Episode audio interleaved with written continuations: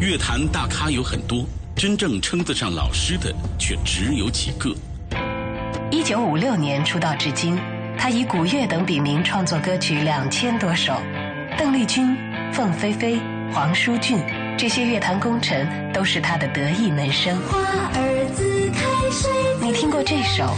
天亮好，歌秋。这首？首？一个女孩名叫婉君。还有这首？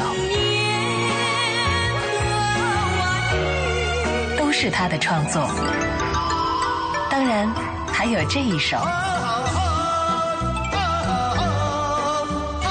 不仅是他的创作，还是由他演唱的。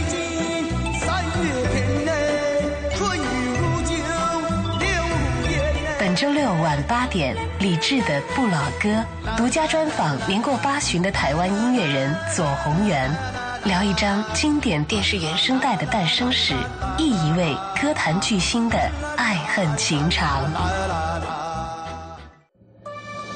中央人民广播电台文艺之声，FM